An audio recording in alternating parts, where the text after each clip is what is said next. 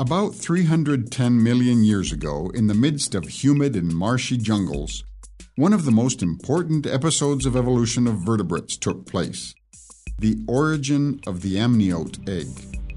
This egg provides the embryo with an isolated liquid environment where it can grow, giving vertebrates the ability to reproduce without the need of returning to the water like its amphibian ancestors did.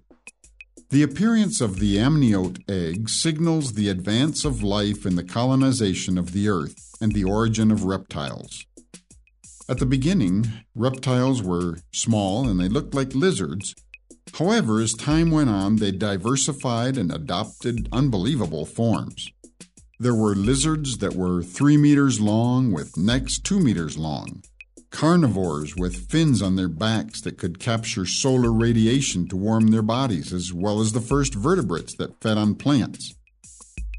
The most impressive reptilian groups are the ones that dominate the Mesozoic period, between 248 and 65 million years ago. Here we find enormous turtles, the Pterosaurus, which were the first vertebrates to fly long before birds and bats. Here we also find an amazing variety of marine reptiles and the famous dinosaurs.